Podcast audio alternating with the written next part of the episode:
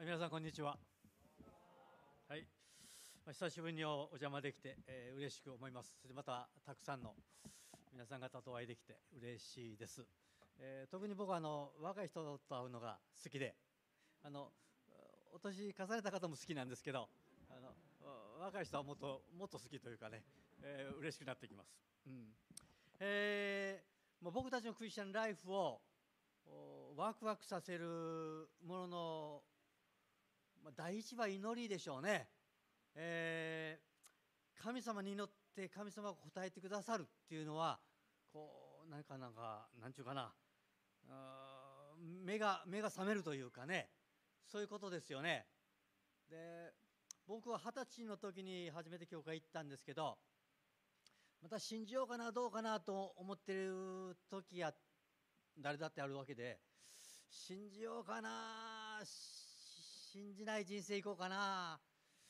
信じてる人見たらまあまあまああの無難だけどあんまり面白なさそうやなとかですね。あの自分の人生ちょっと不自由になるかなと思ったりしてる時ありました。でその時はあの全く未信者なので、えー、まあ別に結婚する気もない女性とねデートよくしてたんですよ。でもしそのままで行ってたらね今の僕の人生なかったんですけど。で、まあ、当時下宿のその赤電話からですね10円玉にながら電話しながら「神様おったらこんな交際ストップされるやろな」祈りですかこれ。と思いながら電話したんですよ。そしたらなんか家庭教師行ってるとか言ってね。あれ？今日家庭教師じゃなかったはずやのにな。と思ってまた何日かしてまたちょっと映画でも行こうかなと思って電話したんですよ。で神様おったらこんな行為さストップされるやろなと思ったらおばあさんが出て風邪ひいてるってなったんですよ。あれえ？と思ってですねで今度電話してかからんかったら神様おることにしよう絶対おる時間やから今日つながらんかったら神様おること決めようと思って電話したんですよ。そしたら風疹にかかっとったんですよ。で僕ねあれ神様おるんかなというふうにねぐっと傾いたんですよね。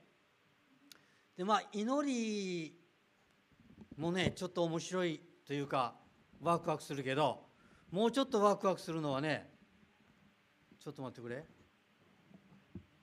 こうかもうちょっとワクワクするのは神様が僕らの人生を支えてくれてる神様が僕らの人生面倒見てくれてるというねもうちょっと祈りよりもぐっと踏み込んだあこう生活にかかってくることの方がもっとワクワクするなと思います。で今日はね神に養われて生きるという題のメッセージ神に養われて生きるという題のメッセージなんですね。で、えー、お金に関わる話です献金の話ですね。でも献金というよりはねもっとクリスチャンライフのこう本質的な話になるかなと思います。でそれね献金の話は第二コリントを開くんですね。第二コリントの8章と9章にね、えー、パウロがまとめてそのこと書いてあるのでそこをちょっと今日は見ていくんですけどパウロはコリントっていう町に住むクリスチャンにこの手紙書き送りました。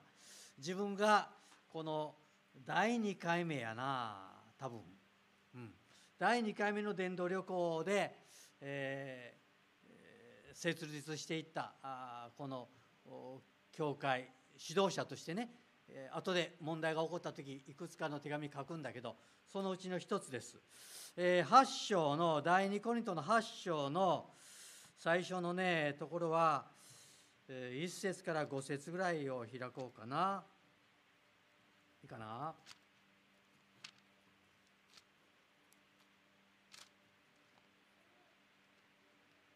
はい。えー、出るのか？はい。これ 17, 17年版第3版？OK じゃあ行きます。私読みますね。8章の一節からちょっと読みます。さて兄弟たち私たちはマケドニアの諸教会に与えられた神の恵みをあなた方に知らせようと思います。彼らの満ちあふれる喜びと極度の貧しさは苦しみによる激しい試練の中にあってもあふれ出て惜しみなく施す富となりました。うんはい、えー、マケドニアの教会に与えられた神の恵みってありますね。でこれねマケドニアっていうのはコリントに行く前に立ち寄った場所なんですよね。えー、ピリピ教会とかベレア教会とかテサロニケ教会とかねで、まあ、そこで伝道してからパウロはずっとアテネとかコリントに行くんですよね。でコリントまで行った時ねパウロの選挙資金がつきました。貯金がもう尽きたの。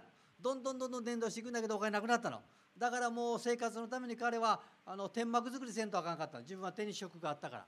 たまたまそこにプリスキラとアクラという人がいてあ同じ仕事や手伝わせてくれと雇われながらやりました。でウィークデーは一緒に働いて、まあ、お金儲けて。そして安息日になったらユダヤ人の街道に入って伝道した。ところが後に残してきたピリピ教会とかに残してきた仲間たちがそこから下ってきた後はパウロは伝道することに専念したって書いてあるから、まあ、献金届けてくれたっていう意味なんですね。後方支援。後からバックアップしてくれたんですよ。でそのマケドニアの教会というのはちょっとやっぱり献金に豊かだった。捧げることに豊かだったのでコリントの教会にマケドニアの教会に与えられている恵みを知らせたいと思う。コリントという町はね当時のローマ帝国の3番目かな4番目かな大きい町だったんだって。今のギリシャのぐーっとなったこの辺にあるんですけど港町で商業豊かでまあいろんな物資がそこに集まってまた散っていくというようなね、まあ、大阪みたいな町ですよね。でそこのクリスチャンたちにこの捧げ物のことを教えないといけないと思ったのでマケドニアの教会にある恵み、ね、それを伝えたいと思うということですよ。そして、えここにあるのはね、うんまあ、ここでねこう捧げ物の、ま、3つぐらいのポイントを言うとねその原動力捧げるという源泉はどこかということとどんなふうに捧げるかということとまたその本質について3つぐらいのポイントで今日話します。これ僕自身が若い頃に教えられたことなんですけど、まあ、それずっとやってきました、ね、でここにはね献金する原動力というか源泉源は満ち溢れる喜びって書いてあるんですね。満ち溢れる喜び。で僕がクリスチャンの特徴一つだけあげなさいって言われたら、ま、迷うことなく喜びてあげます。ね。えー、僕が初めて教会行った時ですねクリスチャンたち見てパッと思ったのはあ真面目そうという真面目そう。あんまり近づかんとこという感じのでした。でもよく見たらよく見たら彼らのうちに僕が持ってない喜び持ってたやな。うわこれだけは否定できへんわと思った。僕はなんか自分の好き勝手やっとったけどやりたいことやってたけど僕の内側には虚しさがあった。何回やってもなんかこれでいいんやろかという味気なさがあった。ザラッとしたものがあった。でも彼ら見てたらなんかえちょっと透き通った喜びあったんですよ。嘘じゃない喜びやったんですよ。これ欲しいなと僕も思い始めたんですよ、まあ、そしてまあ、少しずつ少しずつ導かれてイエス様信じます。僕も僕もあの罪許されるという喜び欲しいです。ください。僕の主になってくださいと言った時に、まあ、僕もドカーンと喜びが来たのでそしてまあこれで行こうと決めたんですね。21歳信じること決めてこれで行くぞと決めてもう洗礼を受ける前から牧師になろうと決めて誰も推薦してくれへんけどそう決めてやめとけと言われながらそういもうその一直線で今日まで来ました。ね、であのそうね。だからクリスチャンライフの本質は喜びなんですよね。で喜びのないクリスチャンってちょっと矛盾なんですよね。クリスチャン、うん、クリスチャン、うん、クリスチャン。ちょっとまだまだなんですよ、ね、本当にイエス様死んで救われたらねもう喜ぶなって言われても喜ぶの。お前ちょっとそれ抑えやって言うても喜ぶの。もうもうもう抑えられないですよ。もうちょっとおとなしいしてほしいって言われてもできへんですね。で17年版でね読むとねえ彼らの満ち溢れる喜びと極度の貧しさはって書いてあるの。でも僕が覚えた聖書の言葉は第3版で覚えたら彼らの満ち溢れる喜びは極度の貧しさにもかかわらずって覚えたの。極度の貧しさにもかかわらず溢れ出て捧げる富となったって覚えたの。そやから17年版読んだ時違うやんかと思った。おえって思ったの。でどっちが正しいんやと思ったの。で英語読んとか英語とかギリシャ語読むとやっぱこっちの方が素直な訳し方なんですよ。第3版は彼らの満ち溢れる喜びは極度の貧しさにもかかわらずなんて誰が訳したんや。つまり訳した人の先入観があるんですよ。貧しい人は生活キリキリやから捧げることが難しい難しいにもかかわらずって訳したの。それでもギリシャ語読んだらそんなふうになってないの？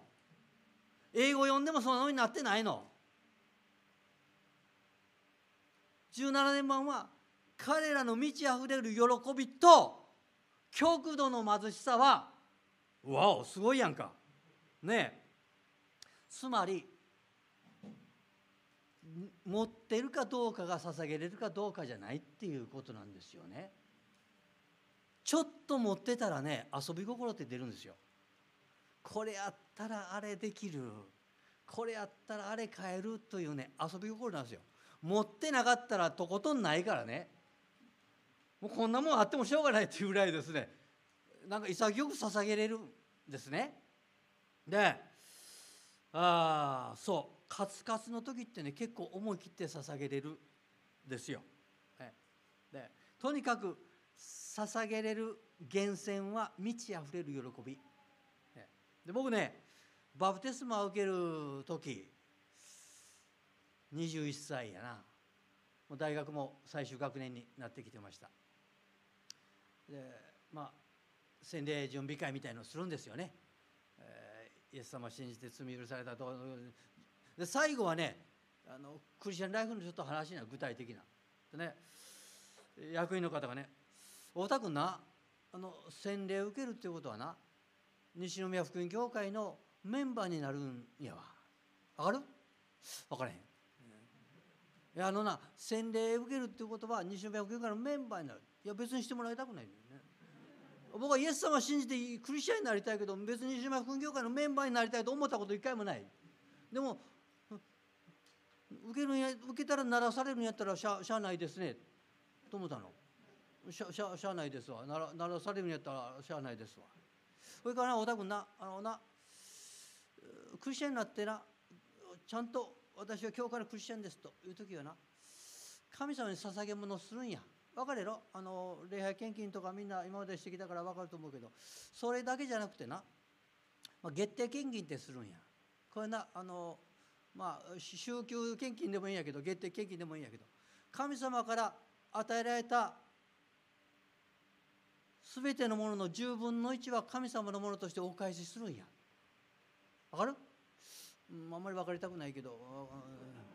あのなあの僕ら健康を与えられてやろ？家族を与えられてるよ才能あるやろ？それぞれのこのなんか環境とかいろんなものを備えられてるやんか。自然も備えられてるやんか。これ全部神様が僕らにプレゼントしてくれたんや。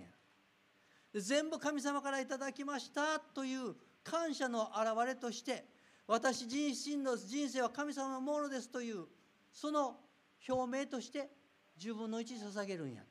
わかる？うん。何の10分の1ですか？あのな与えられてるものの10分の1や。僕は大学生やん。田舎の親父おふくろが汗水流して働いたお金から仕送りしてくれてるわけや。当時5万円仕送りしてもらっとったんや。学く人は別に。部屋代が1万2,000円やったんや。それから寮で食べる食事代がまた2万円1万なんぼやったんや。それから一応本題も5,000円ぐらい計上しておきました。もう本なんか買わへんけど。それからなんとかでかんとかでって。まあ僕残るところは5,000円ぐらいやな小遣い。5,000円。だ僕の小遣いの5,000円からの10分の1かな。500円やんか500円子供にやっても喜ばへんすよ。ね、でその時会計の人がね僕の計算を考えたみたいにこう言うたんですよ。小田君な神様に捧げるのにな痛くも痒くもないような捧げ物ってあんまりふさわしくないんやでって言ったんですよ。僕5,000円から500円捧げても痛くも痒くもなかったの。ね、5, 万円は親の金やんか。僕の下宿代とか 5, 5万円。しやけど痛くも痒くもなかったらあかんって言われたらちょっと腹立つしな。うん、うん、ええ。太田優作は男か女か。男や。もう5万の5,000円からいこう。もう5万円送ってきたらその頭の一番ええとこの5,000円最初の10分の1捧げようと決めたんですよ。どうなったですか？タバコいらんなったん。ちゃんとタバコ吸うとったんや。覚えた日から2箱吸うててん僕は。酒飲みに行くのもなくなったんや。友達と「おい仕送りが来た行こうか」ってスナック行くのやめたんや。アホな遊びもやめたんや。どうなったんや。10分の9で生活。十分できるんですわ健康的な生活が。かえってよくなったんですよ。うわこれはええわ。この絵は思うようになりました。僕大学4年の10月31日洗礼を受けて半年後も検診して聖書学院に入ってたの、ね、もう洗礼を受ける前から牧師になると決めとったからあんまり推薦されへんかったんやけどまあねじ込んでもらって入ったの。で今度は教会がサポートしてくれてまあなんとか学べるようになりました。新学生時代ね3つぐらいのねあの証まあいっぱいあるけどお金の証は3つぐらいあります。1年生の時ね僕中高生クラス中学生クラスの担当やったんや。で中学生の中からね3人洗礼受けることになったんですよ。嬉しいやんか。ねえ毎週お世話してきた子だ。洗礼受けるとったら嬉しいやんか。なんかプレゼントしたいなと思って何してあげようかなと思った時ね当時ハーレーのハンドブックっていうのが1500円やったんですわ。聖書読みながら分からへんとこちょっと調べる。いい今もいいの。とっても福音的な。それ買ってあげようかな。と思ってね。3500円の4500円か。ちょっと小遣いすからかになるけどしてあげたやんなもうないやん僕の小遣いが。ね週末聖書学院の食事がない時に何か食べに行くお金もないやんか。引き出し何回引き引いても小銭もないやん。どこのポケット探してもお金ないやん。ああ神様と思ったらね僕の引き出しの中にこんな一番領収書出てきたんや。4540円やったか4560円だか忘れたけど端数が何十円かや、僕が教会の灯油を建て替えて買っとった時の領収書が出てきたんや。別に僕のお金やから僕に戻ってきたんやけどさ。でもうわうわちょうどぴったりやな。と思いました。その冬ね僕ねセーター買いたかったんですよ。今の方が衣料品安いですね。昔セーターちょっとしたの買おうと思ったら5000円6000円で買えなかったですよ。1万ぐらい出すとちょっとしたの買いました。それからちょっとずつ貯めながらちょっとずつ貯めながら5000円5500円で貯まってきた頃にね聖書学院の庭に一人のおじさんが来ました。ちょっとコート着てね。寒そうな格好してですね「牧師さんおるか?」って言うんですよ「いやちょっと出かけてらっします」ちょっとわしの話聞いてほしいんやけどな」って「あ僕でよかったら聞きますけど」お前なあの神戸のどこどこ教会の誰々さんっていう牧師あ知ってますよ。有名な先生ですよ。あの教会行った時にはわしの話なんか聞いてくれんかったんや。教会っていうのはわしらみたいなもんの話聞くとこと違う。あそうですよ。話聞かせてもらいますよ。まあ座ってください。1時間2時間しゃべるわけや。んいろんな話。あっちの教会こっちの教会よう知ってるの教会のこと、ね、で最後何って言い出したからわしなあな今日泊まる金がないねや。西成の方泊まるんやあそうですか。その時ね僕聖書読んどった言葉を思い出した。あなたの手に善をなす力がある時求める者にそれを拒んではならない、ね、えらいこと思い出したね。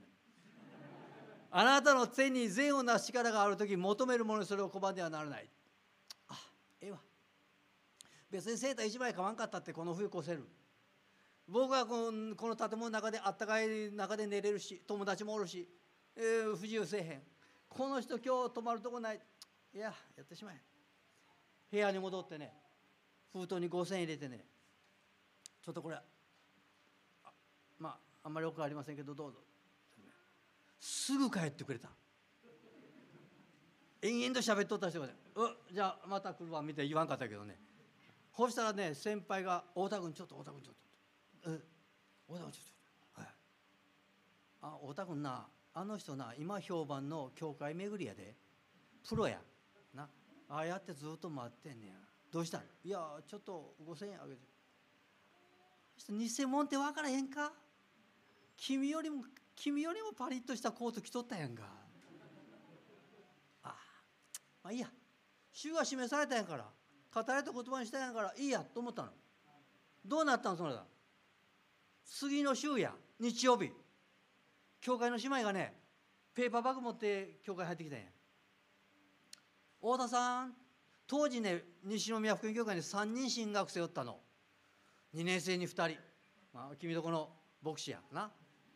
とまたもう一人と僕と。僕が一番1年生。あと2人2年生太田さんって「うん。何やろ?」って「太田さんセーター入れへん」って言うい入れへんってことはないけど何やろ？って言ったら「お姉ちゃんブティックしとったんやけど店閉じてんセーターここに入ったんやけど欲しかったら使って」いやありがとう。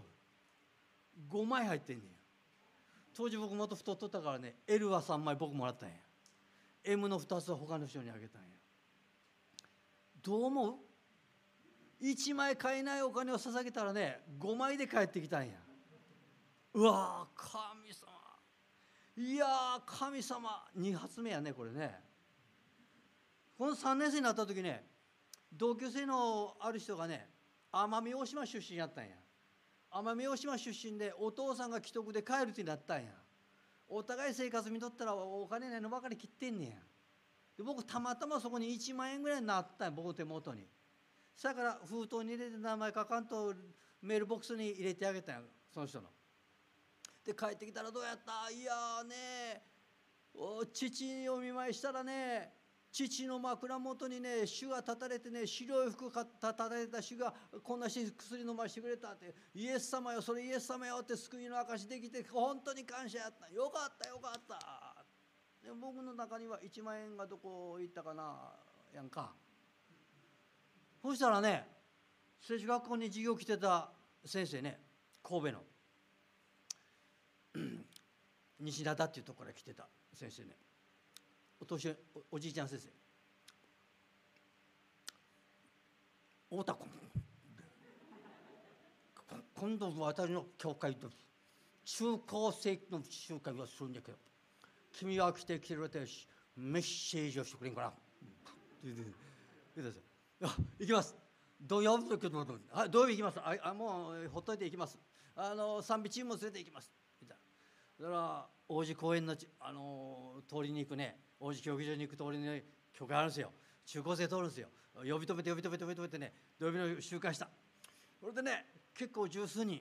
普段は中高生一人もいない教会にね十数人来たの、ね、それでね我ながらっていうメッセージできる時あるわけや。な。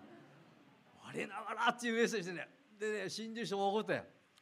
先生と「おだ今日先生は嬉しかった。これはなまあちょっとお礼やけどな本でも買いなさい言うて封筒くれたわけや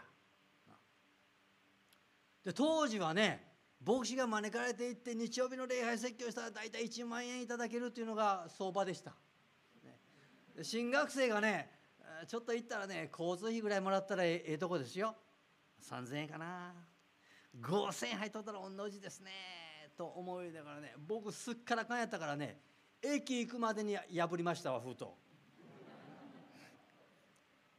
何本入ってた？何本入ってたと思う？なんで分かった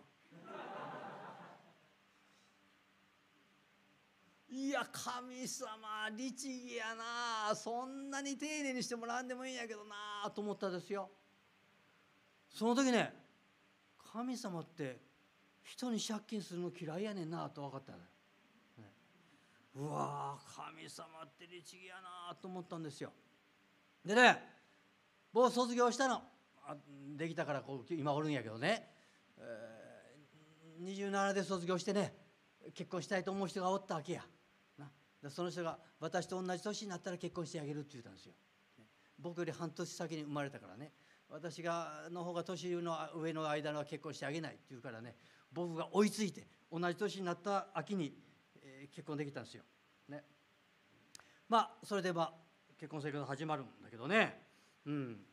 あのー、卒業して独身の時はねサポート8万円、ね、西宮福音教会の伝道師8万円。多いか少ないか知らんけどね。半年経って結婚したらね12万にしてもらったの、ね、ああよかったなと思った。ちょっと譲りできたと思った。そしてね今度その人とねこれからどうしようかな、えー、あんたあの教会でどんなふうに捧げ物してんの？って言うから「うんそやな。あの月定献金と街道献金と、まあ、選挙献金と、まあ、まあ3つぐらい封筒あるんやまあ僕は大体このぐらいしてるんやけどな。まあでも夫婦になってちょっとサポーターがったからここのぐらいしようかなと思ってる。って言うてやん。そしたらねその女性がね「あなた？私たち献身者よね。献身者やで献身者よ。献身者や。献身者がそれぐらいの捧げ物でええと思ってんの？え？ということでねちょっと僕の顔を決めとったよりもこうなったんですよ。ちょっとメンツ潰されたんですよ、ね、カチンときたんですね。まあまあともかくそうやって始まるんですけど。しばらくしたらねあの僕たちの仲間の教会ね堺福音教会っていうのが、まあ、戦後一番スタート聖殿の宣教師が来て、えー、できた教会でまあ一番今も祝福された大きい教会になってるんですけどそこの教会からね30周年か35周年の記念誌が来たんですよ。で先生方が初期どんなふうな生活されたかなどんな伝道されたかなっていうの書いてあるの。でそれ読むとね楽器屋道子先生がね焼け野原の境の町に宣教師たちがやってきました。何人か何人か教会にそうになって二十数名で教会の設立式をしました。だから30周年か35周年やからもう30年前の話やんか。でもあの時喜んで一緒に設立した仲間たちはいつの間にか誰もいなくなっちゃって今残ってるのは私と主人だけです。人の心の移り変わりのなんかこう現実を見る思いです。とかね書いてあるんですよ。はあそうか。ある時堺の大浜で米軍の兵舎が取り壊されることになりました。堺大浜の方にね、えー、米軍のなんかこうあったんやね。かまぼこ兵舎ってよく言われたらしいけどね。取り壊されることになってその廃材を主人がもらいに行くことになりました。当時のこの自転車のガシャンとなるね大きい荷台のある自転車でした、ね、鎌田兄弟と2人で自転車で廃材をもらいに行きました。行って帰ってきて昼は水だけ飲んでまた出かけていきました。貧しい時代。ある冬出かけに来ていったコートを主人が機内で帰ってきました。どうしたの？と聞くとかわいそうな人がいたからあげてしまったと彼は言いました。その冬は御言葉を着て過ごしました。なんてちょっとこう詩的なことを書いてあるわけやね。御言葉を着て過ごしました。で僕は自分の人生が181920何のために生きてるか分かんなかったからやってもやっても虚しかったからこんな人生生きとったら後悔すると思っとったからなんか道はないかなと思った時にイエス様出会って信じたからうわこれで行こうと思ったから。じゃあどうやって行こうかなと思った時にこのスピリットで行きたいなと思ったの。この先生たちのスピリットで行きたいなと思ったの。教科書みたいに何回も何回も読みました。ね。楽器屋先生夫妻が特別貧しかったわけじゃありません。みんな貧しかった時代ですよね。そういう時代でした。まあその中でね青年たちがやってくるとですね昼食べさせたってよく聞きました。ね。きっと福野先生と思うけどね高校時代の福野先生が行くとですねちゃんと食べさせてくれたんやてお昼。でもきっと食べてる目指しとかなんとかは奥さんの分やったやろなと後になってから思ったよって僕に話してくれたことがありました。とにかく与えることに豊かでしたね。極度の貧しさにもかかわらずでそこまで貧しいかどうかわからんけど満ち溢れる喜びと極度の貧しさは相乗効果になってね触媒のようになってね満ち溢れる。この溢れて捧げる富となった。というんですね。で皆さん今堺福音教会行ってごらん。洋裁学校から始まった。ダンスホールから始まった。牧師が米軍の兵舎の払い下げをもらったものでリフォームしたような教会でスタートしたとは誰も想像できないですよ。与えるという DNA がね豊かになんか深く根付いてますね。その記念誌で大事なことはね長老奥野長老っていう人がね大阪府大の学長理事長した人です。ね、その長老がねこんな文章を書いてる。ね、出るかな？求めなさいそうすれば与えられるってねマタイ福音書の7章がそうそうそう。ね。求めなさい。そうすれば与えられるね。探しなさい。そうすれば見つかる。叩きなさい。そうすれば開かれる、ね、まあうちのみちるという女の子が小さい時はですね、えー、求めなさい。そうすれば与えられます。探しなさい。そうすれば見つかります。叩きなさい。そうすれば叩かれます。って言ってね。覚えてたの、うん、はい。まあそういう見言葉あるね。しかしねもう一歩ルカではねこういう見言葉ですよ。ルカ。与えなさい。そうすればあなた方も与えられます。詰め込んだりゆすって入れたり盛り上げたりして気前よく測って懐に入れてもらいます。あなた方が測るその測りであなた方も測り返される。求めをさらば与えられんってあるけど与えたら与えられるとも書いてます。ゆすり入れられるって盛り上げて詰め込まれるって。そういう御言葉もある。しかし彼はこういう一文残してました。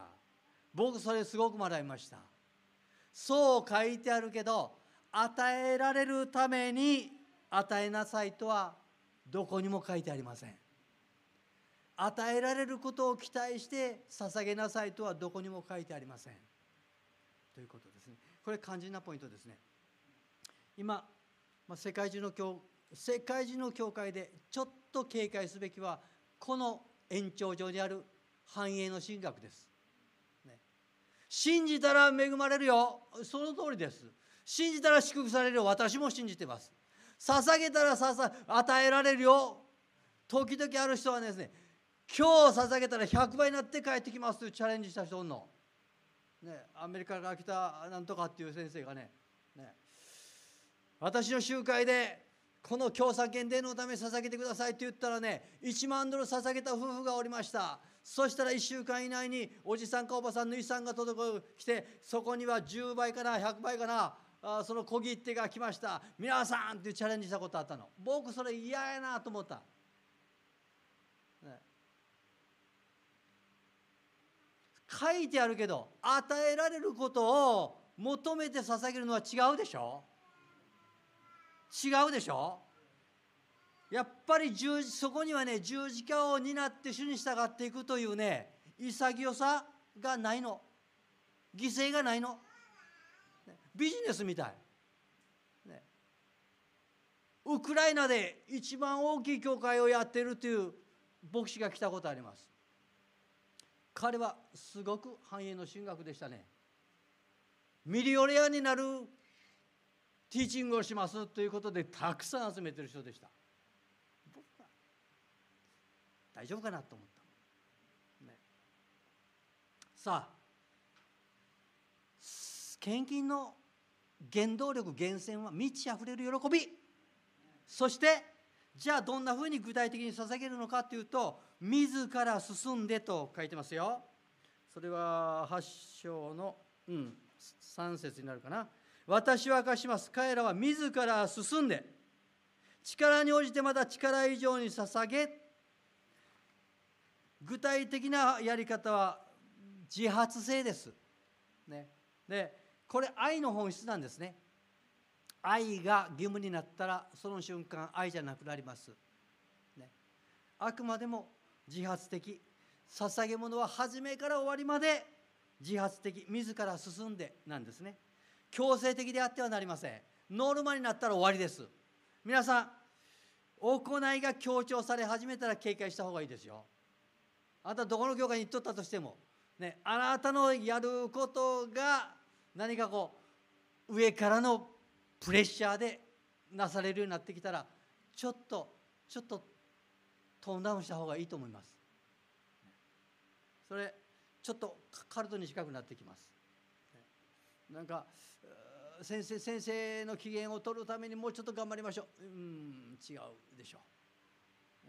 でも時々僕らってやってしまうの。ああ今週1週間ちょっと神様の前でちょっとあんまり言い訳できへんようなことやってしもたな。神様、えー、あなたに合わすかはありませんね。普段1000円ですけど今日2000円しておきますわ。みたいなね。ちょちょっとちょっとそういう時あるの。人間ってね。でも聖書はそれ死んだ行いだって言ってんの、ね、死んだ行い、ね、私たちは主の喜びを主主のご機嫌取るために何をする必要もないの。主は一方的に愛してくださるの。一方的に恵んでくださる、はい、そして捧げ物の本質は献身だ、ね。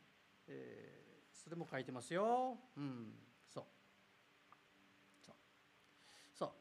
まあ、5節ね。そして私たちの期待以上に神の御心に従ってまず自分自身を主に捧げ私たちにも委ねてくれました、はい、自分自身を主に捧げる。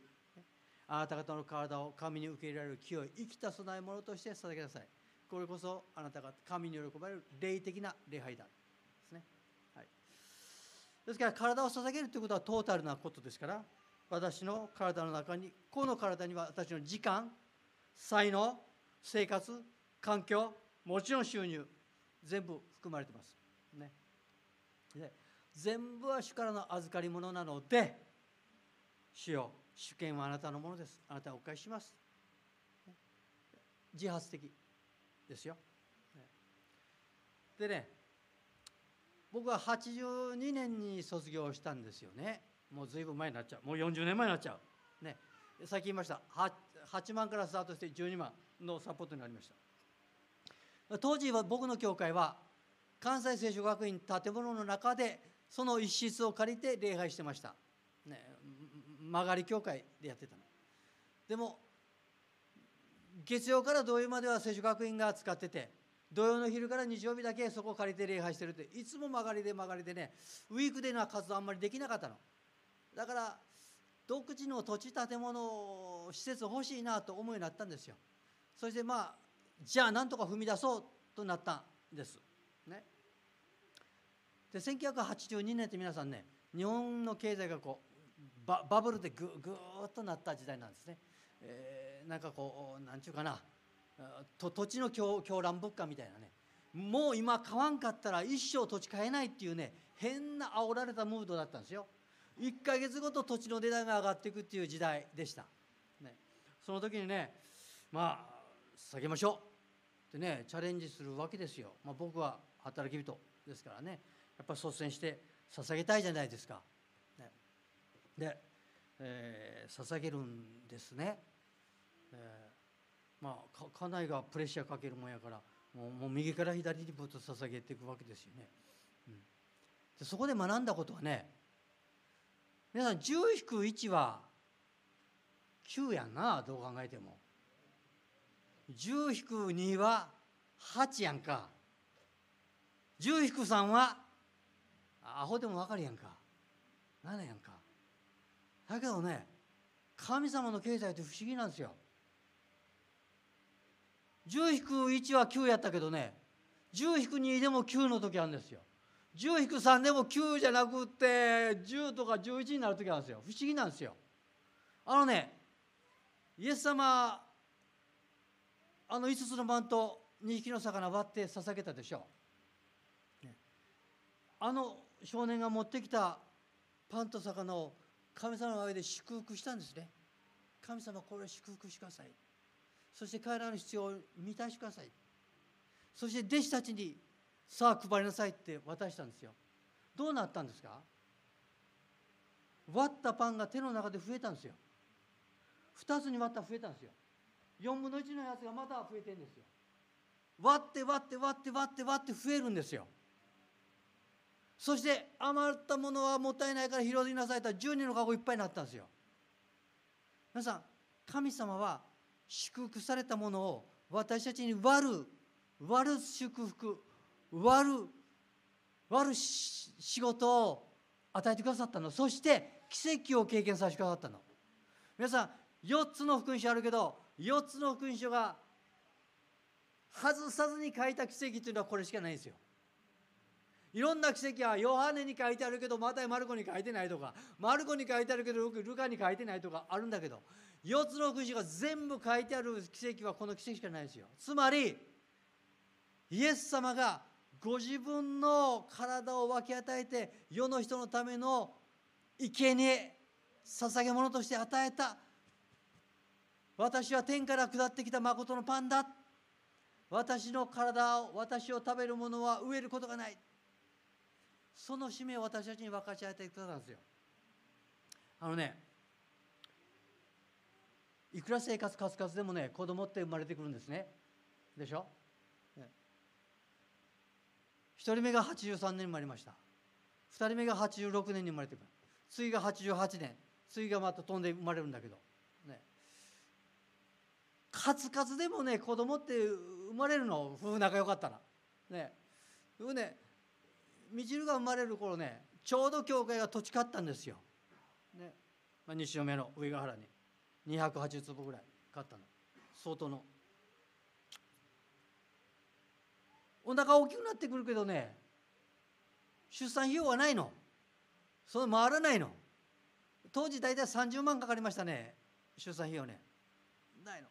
どっからどう捻出してもないの。むちゃくちゃ鼻血出したら10万円ぐらい集まるかな、ね、でもあとの20万ないの。でももう予定日が近づいてくる。どうなった信徒の方のねおじいちゃんが亡くなったんですよ。で僕は副牧師やったの。前夜式と国別式の司会したの。牧師が説教したの、まあ、2回とも素晴らしい幸いな告別の時だったの。そしたらねそのクリスチャンホームの方がね僕とこのアパートノックしてくれてね先生ありがとうございました。幸いな前夜式と告別式でした。親戚の者たちも本当喜びました。私の特に未信者の妹が本当に素晴らしきやったと喜んでくれました。って言ってねお礼ですって置いててくれたの。司会しただけよ。ぴったり入ってたの。不足分が。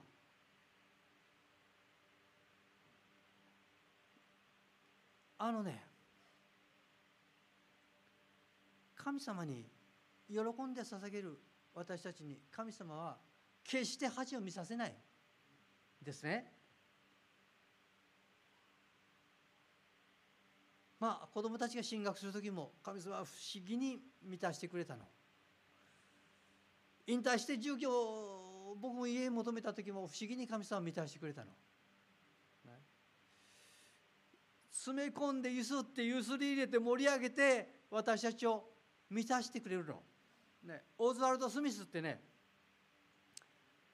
カナダのトロントにピープルズ・チャーチって導いた方がいるんですね。20世紀アメリカ北米大陸で選挙のチャレンジを最も与えたっていう器なんですよ。ビリー・グラムがオズワルド・スミスって言ったんですよ。北米大陸で。彼のピープルズ・チャーチからね500名の選挙師サポートしたの。教会の経済の50%を選挙に捧げたの。彼は小さい教会の時から本当に与えて与えてしたの。彼こう書いてんの。スプーンいっぱい捧げたらスコップで測り返されて恵まれたって。簡単じゃないでしょ皆さん。500名の宣教師サポートして。教会財政の50%捧げる。でも彼は言ったの。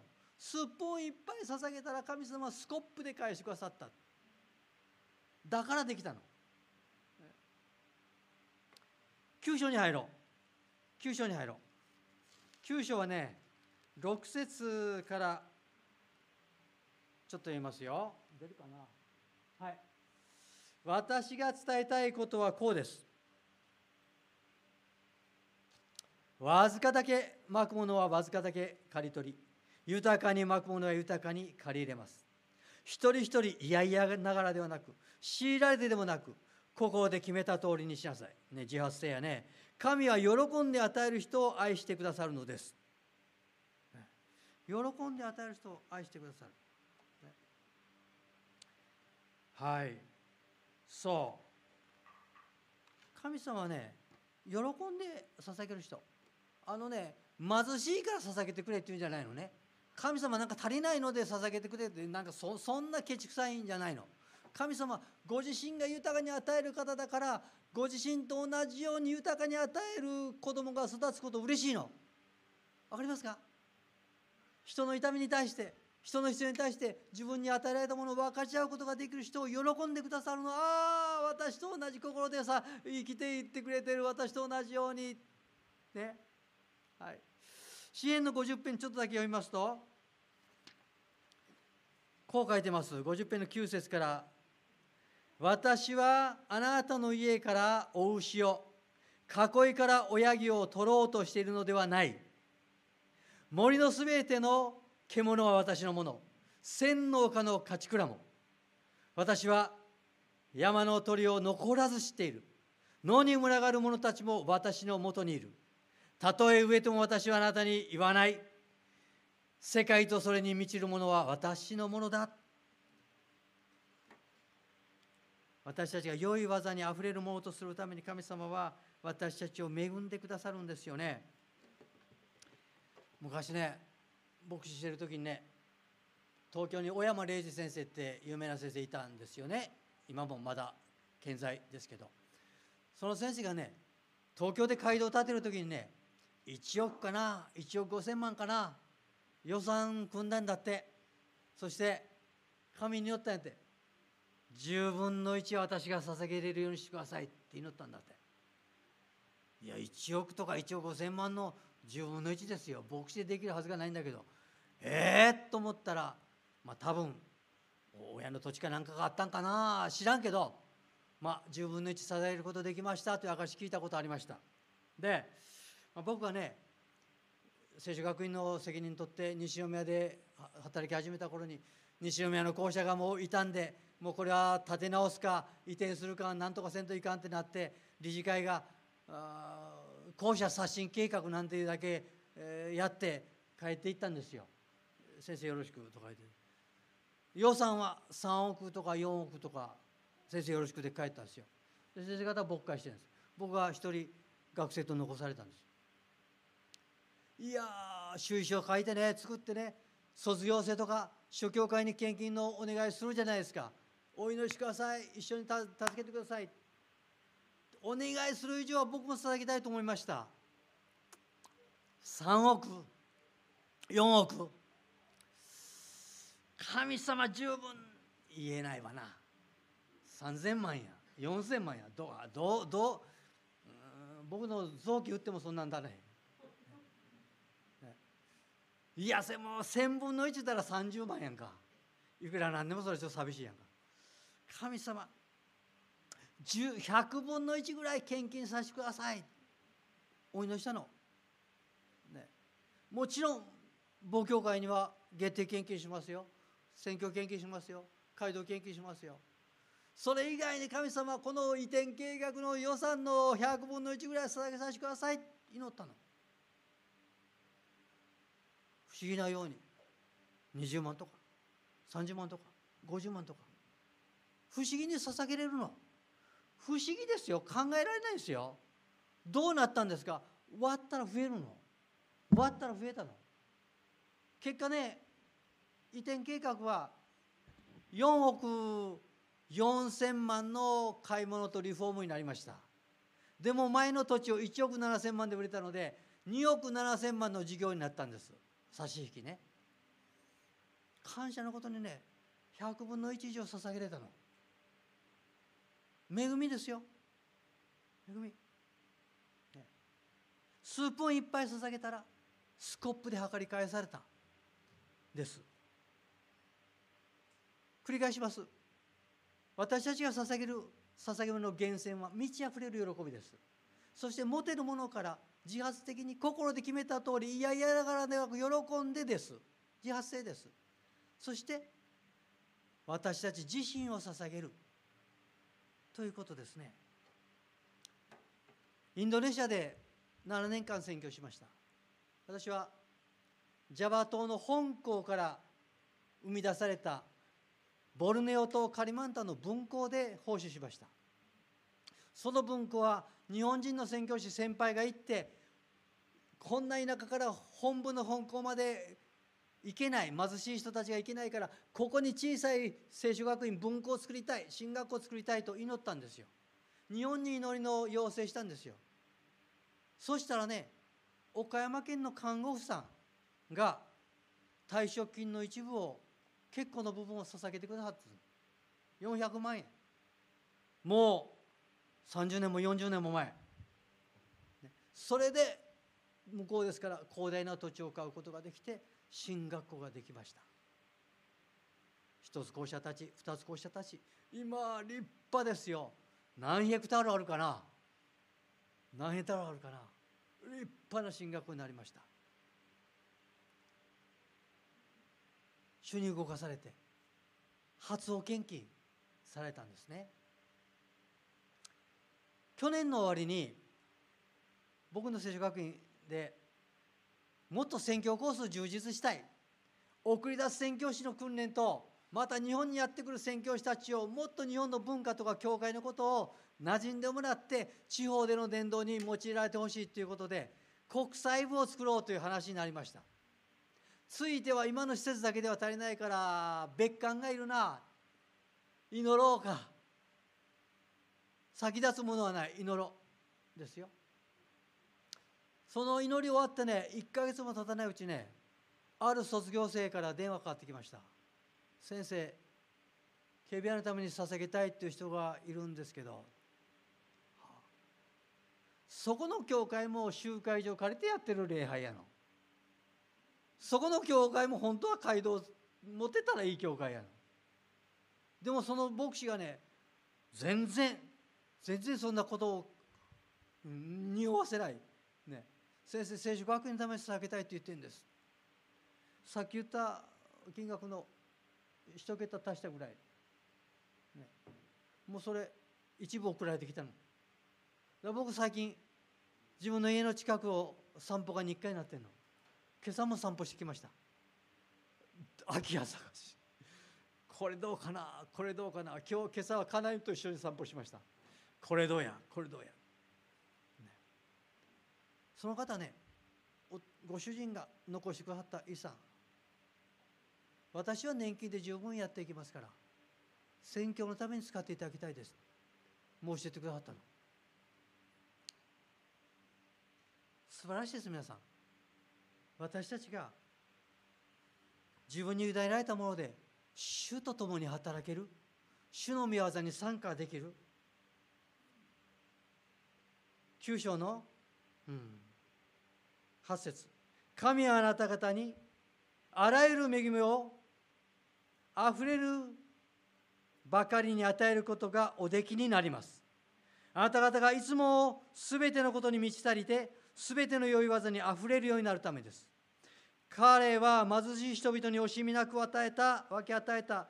彼の義は永遠にとどまると書かれているようにです。10節種をまく人に種と食べるためのパンを与えてくださる方は、あなた方の種を備え、増やし、あなた方の義の実を増し加えてくださいます。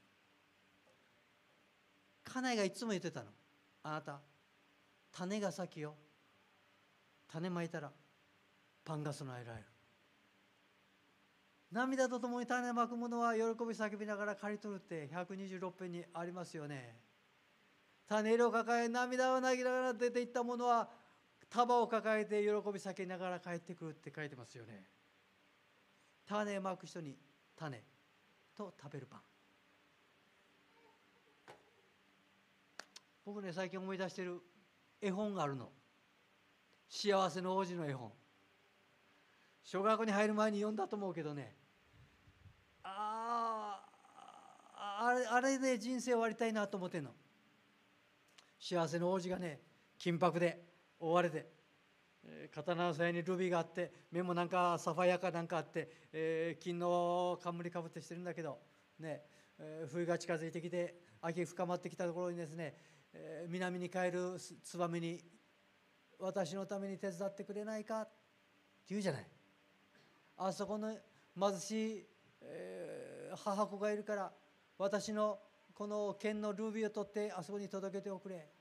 あそこに、えー、病気の子供を抱えたお母さんがいるから私のこの金箔を取って届けておくれ。目を届けておくれ。サファイア届けておくれと言ってもう冬になった頃には金箔が全部剥がれてねえー、何だけになったのかな？鉄だけになったのかな？そうやってその王子様の足元に冬越せなかった。南に渡れなかったツバメが倒れてるという。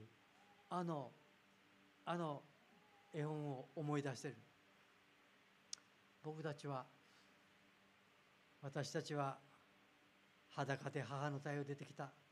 裸でまた賢い帰ろう。ヨブが言ってますけど。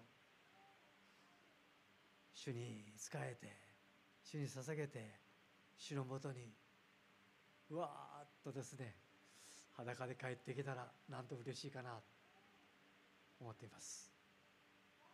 お祈りします。神様